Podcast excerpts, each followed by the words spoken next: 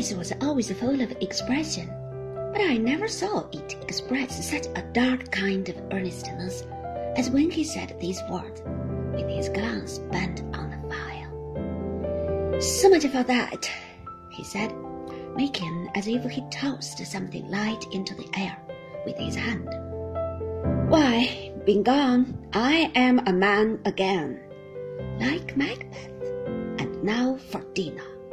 If I have not Macbeth like broken up the feast with most admired disorder, Daisy, but where are they all, I wonder?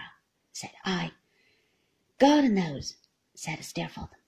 After strolling to the ferry looking for you, I strolled in here and found the place deserted. That set me thinking, and you found me thinking. The advent of Mrs. Gummidge with a basket explained how the house had happened to be empty.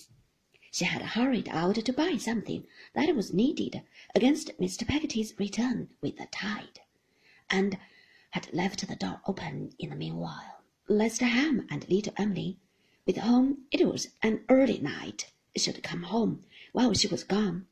Steerforth, after very much improving Mrs. Gummidge's spirits by a cheerful salutation and a jocose embrace, took my arm and hurried me away.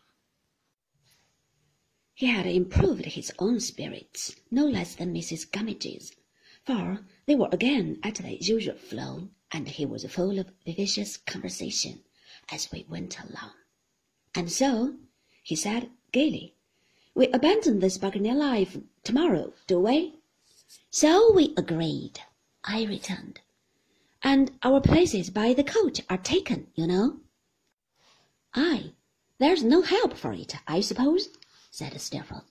I have almost forgotten that there is anything to do in the world but to go out tossing on the sea here. I wish there was not. As long as the novelty should last, said I, laughing. Like enough, he returned, though there's a sarcastic meaning in that observation for an amiable piece of innocence like my young friend. Well, I dare say I am a capricious fellow, Davy. I know I am, but while the iron is hot, I can strike it vigorously too. I could pass a reasonably good examination already as a pilot in these waters, I think. Mr. Peggotty says you are a wonder, I returned. A nautical phenomenon, eh? laughed Steerforth. Indeed, he does, and you know how truly, knowing how ardent you are in any pursuit you follow, and how easily you can master it.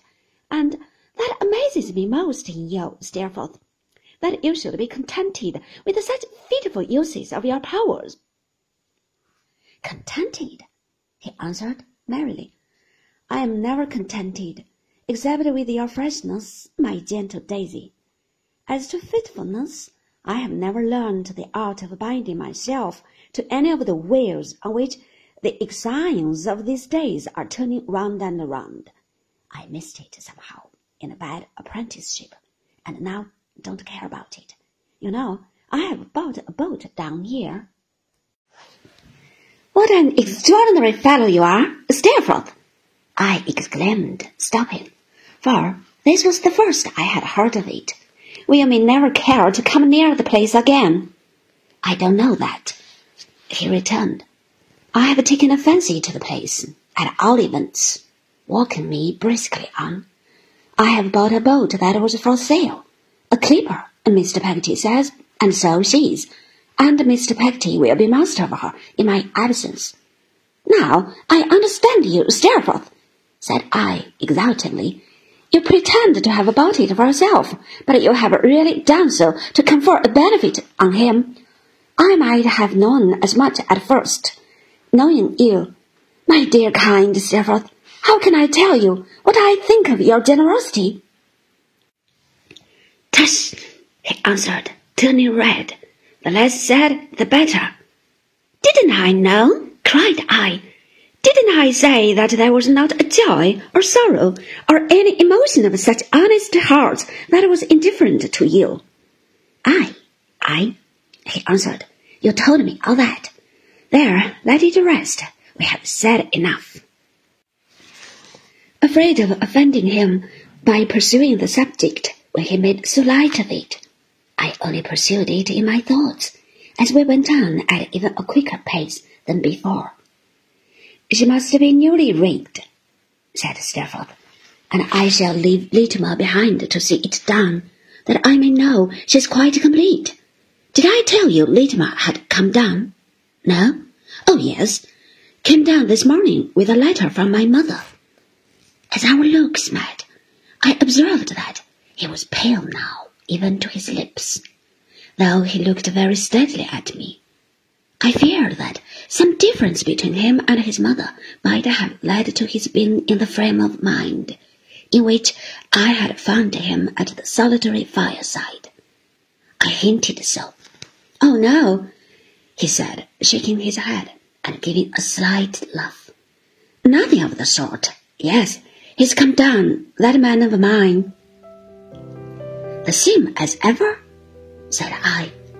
The same as ever, said Steerforth. Distant and quiet as the North Pole.